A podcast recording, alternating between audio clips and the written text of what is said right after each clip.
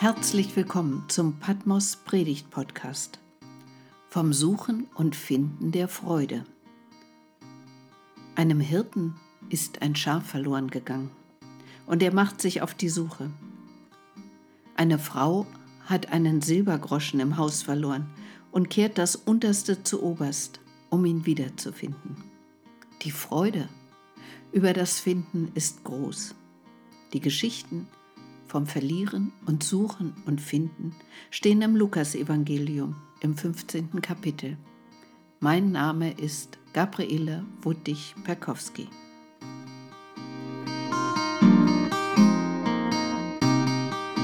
Von der Freude des Suchens und Findens wissen wir in diesem Jahr mehr, als in anderen zu erzählen. Eine Freude, die spürbar ist. Überall, wo Menschen sich in diesen Tagen begegnen in Parks, auf Plätzen und Straßen, in Gärten und Häusern. Sie verbringen Zeit zusammen, erzählen, lachen, feiern miteinander. So lange haben wir all das entbehren müssen. Wir merken, was uns gefehlt hat in den letzten Monaten. Zwei Kinder haben einen Plan. Eins hat ein neues Kinderzimmer bekommen und will es seinem Kindergartenfreund zeigen. Unbemerkt klettern die beiden durch einen Spalt im Zaun, machen sich auf den Weg nach Hause. Als ihr Fehlen in der Kita bemerkt wird, ist Schrecken und Angst groß. Eine aufgeregte Suche beginnt in den umliegenden Straßen. Und dann werden sie gefunden, wohlbehalten und heil. Gott sei Dank. Freude und Erleichterung bei den Verantwortlichen sind groß. Vergangene Woche haben wir ein kleines Fest gefeiert in der Gemeinde. Endlich konnten wir uns wieder treffen, mit Vorsicht und Abstand, aber wir sind wieder in persönlichem Kontakt. Die Gruppen begegnen sich wieder. Die Freude darüber ist überall zu merken. Kinder spielen gern Verstecken, wie sie sich freuen, wenn sie gefunden werden. Lautes Lachen klingt durchs Haus. Und sie wollen das Spiel endlos wiederholen. Wenn sie dann größer sind, die Verstecke anspruchsvoller, dann gilt es, so lange wie möglich versteckt zu bleiben, um das Spiel zu gewinnen und sich erst am Ende zu zeigen. Und dann ist das Hallo groß, dass sie wieder da sind. Auch Erwachsene verstecken sich voreinander und manchmal vor Gott. Vor zwei Wochen haben wir die Geschichte von Jona gehört, der weit weg lief, um sich vor Gott zu verstecken. Es hat ihm nichts genutzt. Es gibt Menschen, die sich von Gott abwenden, nichts von ihm wissen wollen. Sie leben lieber nach ihren eigenen Vorstellungen als nach Gottes Geboten. Die Gründe sind vielfältig. Zur Zeit Jesu galten solche Menschen als verloren. Die Zöllner, die sich von der römischen Besatzungsmacht korrumpieren ließen, oder die Sünder, die nicht nach Gott und seinem Willen fragten. Und doch kamen sie um Jesus zu hören. Ihn wollten sie persönlich kennenlernen. Den Gesetzestreuen, Treuen, den Schriftgelehrten und Pharisäern gefiel das nicht. Sie waren doch diejenigen, die alles richtig machten. Wieso gab sich Jesus mit denen ab, saß so gemeinsam, sogar gemeinsam mit ihnen zu Tisch und aß mit ihnen? Das verstieß gegen die Gebote Gottes. Sie empörten sich. Und Jesus erzählt ihnen die Geschichte vom Verlorengehen und Verlorensein. Vom Schaf, das der Hirte aus den Augen verliert und für das er 99 Schafe zurücklässt in der Wüste, um das eine zu finden. Wer die Geschichte nicht kennt, nimmt Anstoß daran, 99 Schafe ohne Schutz in der Wüste lassen, zu lassen. Ökonomisch ist das nicht sinnvoll. Aber für das eine Schaf ist es die Rettung. Und die Freude des Hirten ist so groß, dass er ein Fest mit Nachbarinnen und Nachbarn feiert.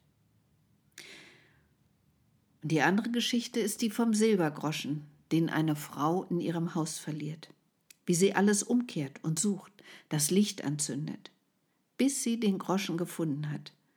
Und dann lädt sie ihre Freundinnen zu einem Fest ein. Wie der wie der Hirte und die Frau sich freuen, so freut sich Gott über einen Menschen, der umkehrt zu ihm, so wird auch Freude im Himmel sein über einen Sünder, der Buße tut, mehr als über 99 Gerechte, die der Buße nicht bedürfen, schließt Jesus seine Erzählung. Ist das gerecht? Die, die sich nie etwas zu Schulden kommen ließen, die treu die Gebote eingehalten haben, die zählen auf einmal nicht mehr? Der älteste Sohn beklagt das in einer anderen Geschichte, die Jesus erzählt als sein Vater ein Fest ausrichtet für den jüngeren Bruder, der sein ganzes Erbe verprasst hat und nun, arm und abgerissen, reumütig zurückkommt. Was ist seine Mühe und sein Gehorsam gegenüber dem Vater wert?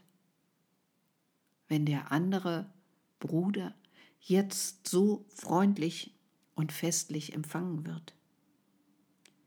Das eigene Gerechtigkeitsempfinden ist schnell gekränkt wenn ich mich zurückgesetzt fühle und den Eindruck habe, mein Anliegen wird nicht ernst genommen. Die Eifersucht bohrt. Die Antwort des Vaters auf die Beschwerde des älteren Sohnes lautet, Dir gehört alles, was mir gehört. Aber dieser war tot und ist wieder lebendig geworden. Komm, freu dich mit mir. Es liegt an mir, über meinen Schatten zu springen. Dabei spüre ich selbst auch den Verlust derer, die sich abwenden, verloren gehen, in der Familie oder in der Freundschaft, wenn der Abstand groß wird oder auch in der Gemeinde. Manchmal braucht es allerdings Zeit, bis ich mir das eingestehen kann. Denen, die sich abgewandt haben, nachzugehen, sie einzuladen und neu zu gewinnen, das erfordert Engagement. Und oft genug ist es enttäuschend. Wie groß ist dann die Freude, wenn Menschen sich einladen lassen? In die Freundschaft zurück oder in die Familie und in der Gemeinde den Glauben neu entdecken, ihre Feste des Lebens hier feiern. Gott geht uns nach, wie der gute Hirte, der sich um seine Schafe kümmert. Wir sind ihm nicht egal. Das merken wir manchmal, wenn wir selbst vom Weg abgekommen sind, uns abgewendet haben, uns Gott nicht mehr verbunden fühlen. Wie schön ist es dann, in einem Moment zu erleben, ich bin gefunden, ich bin geliebt, ich bin wieder da. In den kommenden Wochen machen sich viele aus der Stadt auf den Weg, raus aus dem Trott, raus aus dem Alltag, mit einer großen Sehnsucht nach einem schönen Ort zum guten Leben. Ob sie dort Gott begegnen? Wer weiß. Und dann kommen sie wieder zurück, erfüllt von den Eindrücken der vergangenen Wochen. Und vielleicht mit der Erfahrung, Gott geht mir nach auf meinen Wegen. Er sucht mich, bis ich mich finden lasse.